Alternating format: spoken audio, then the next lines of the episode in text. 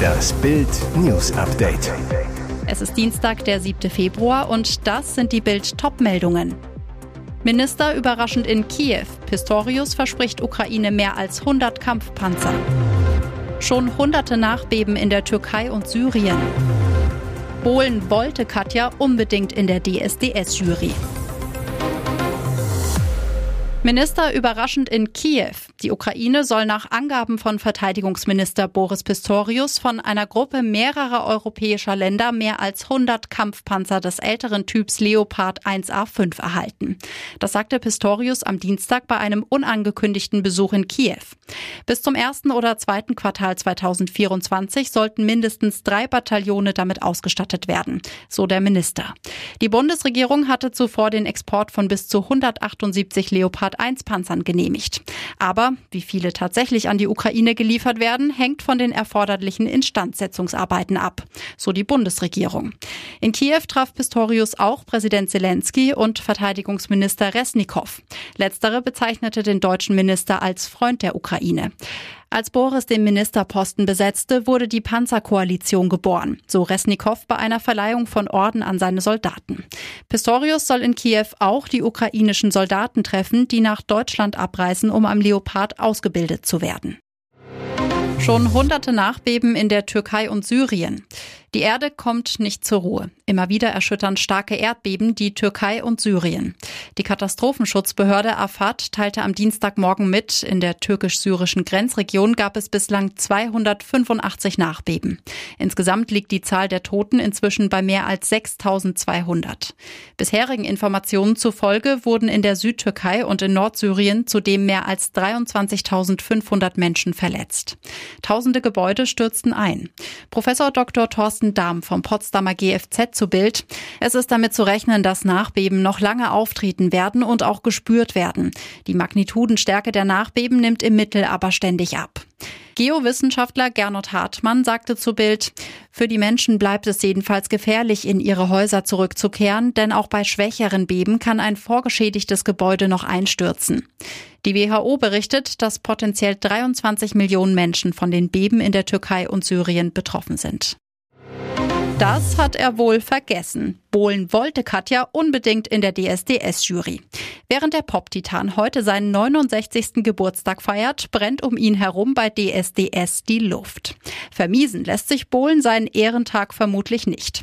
Aber während Pietro Lombardi ihm alles Gute wünscht und schreibt, sie seien ein Team, wird es von Dieters Jurykollegin Katja Krasavice vermutlich keine Glückwünsche geben.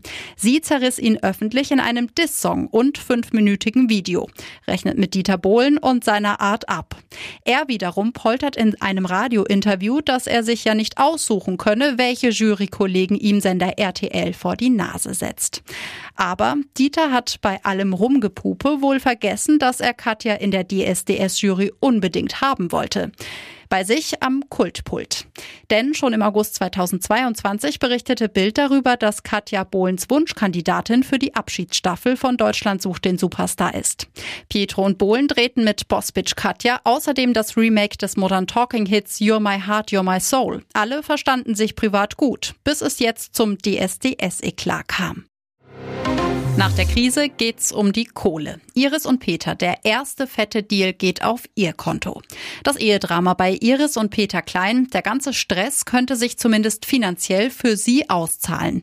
Ja, die Laune ist im Keller, die Beziehung im Eimer. Die neuesten Fotos von Iris und Peter sagen deutlich, wir haben uns eigentlich nichts mehr zu sagen.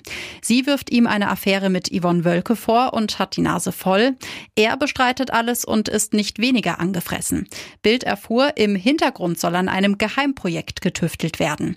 Nach Bildinfos lohnt sich der Dschungelcamp-Skandal für die Katzenberger Mama zumindest finanziell. Sie soll einen ersten fetten Deal eingetütet haben und schon bald im TV über die Strapazen der letzten Wochen auspacken. Bild erfuhr, das Exklusivinterview mit Iris Klein ist im Hintergrund über ihr Management bereits unter Dach und Fach gebracht worden. Gegen einen Batzen Geld. Ihres Ehemann Peter hingegen soll, so heißt es, aktuell mehrere Angebote, die ihm vorliegen, abwägen, um seine Wahrheit ebenfalls zu erzählen. Nach Tablovic aus bei Bayern, Nagelsmann kriegt seinen Wunsch-Torwarttrainer. Die Bayern haben den Nachfolger für Toni Tablovic wohl gefunden. Der Rekordmeister hatte den langjährigen Torwarttrainer und guten Freund von Manuel Neuer vor knapp zwei Wochen gefeuert. Interimsweise hatte Tom Starke den Job übernommen. Eigentlich ist er jedoch Torwartkoordinator des Jugendteams. Deshalb schnappen sich die Bayern nun eine Langzeitlösung. Wie Sky berichtet, sind sich die Münchner mit Hoffenheim über einen Wechsel von Michael Rechner einig. Neuer soll über die anstehende Verpflichtung schon vor Tagen informiert worden sein. Trainer Julian Nagelsmann, der die treibende Kraft beim Tablovic rausschmiss war, hatte nach Bildinformationen schon seit Monaten eine Wunschlösung in der Hinterhand. Seit Tagen waren die Bayern nun dran, Rechner zu verpflichten. Und jetzt weitere wichtige Meldungen des Tages vom Bild Newsdesk. Fette Rechnung für Skandal-YouTuber Ron Bilecki, aber immerhin trifft's wohl kein Geringverdiener. Das Berliner Amtsgericht Tiergarten hat Strafbefehl gegen den Influencer erlassen, weil er sich nach Ansicht der Staatsanwaltschaft mächtig verzockt hat. Wegen der Teilnahme an illegalen Glücksspielen in Online-Casinos soll er nun fast eine halbe Million Euro zahlen, genau 480.000 Euro. Das Amtsgericht bestätigt den Strafbefehl am Dienstag, ohne den Namen des YouTubers zu nennen. So soll der Beschuldigte zwischen Oktober 2021 und Mai 2022 in 51 Fällen an den Glücksspielen teilgenommen und in 37 Fällen Werbung für die Spiele gemacht haben, eines der diversen dubiosen Geschäftsfelder von Bilecki. So streamte Bilecki auf der Plattform Twitch seine Teilnahme an den Casinospielen an seine mehr als 128.000 Follower. Wie die Wirtschaftswoche berichtet, gaben diese Streams der Staatsanwaltschaft im vergangenen Juni Anlass für Ermittlungen. Was Bilecki wohl zum Verhängnis wird, er warb in seinen Streams für den Anbieter Stake, verzockte dabei gewaltige Summen.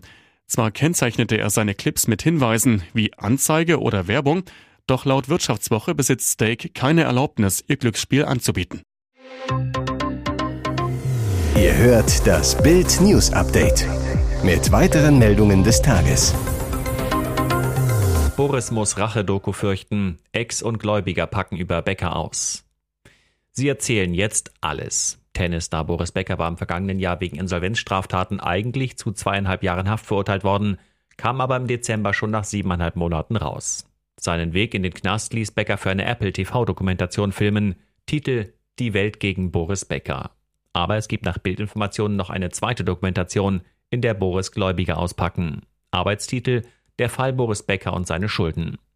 Produziert wird der Film vom britischen Streamingdienst ITVX. Wer wird zu Wort kommen? Ex-Freundin, der Insolvenzverwalter, die Londoner Staatsanwaltschaft, ein ehemaliger Milliardärsfreund und noch Ehefrau Charlotte Becker. Ein Insider zu Bild. Es sprechen die Menschen, denen Becker geschadet hat. Die Insolvenz von Becker geht auch nach der Haft weiter.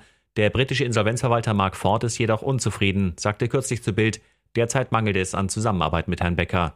Und weiter, es geht um erhebliche Beträge in Millionenhöhe. Hier ist das Bild News Update. Und das ist heute auch noch hörenswert. Mit ihrem Nachwuchs wollen die Wendlers jetzt abkassieren. One Million Dollar Baby. Nachwuchs im Hause Wendler. Am Montag verrieten Laura Müller und Michael Wendler, dass sie ein Baby erwarten. Bei Instagram schrieb Laura, Liebe im Bauch, unser großes Glück ist unterwegs. Endlich wieder positive Nachrichten. Zuletzt sorgte der Schlagersänger eher mit kruden Verschwörungstheorien, Schulden beim Finanzamt und GEMA-Zoff für Schlagzeilen.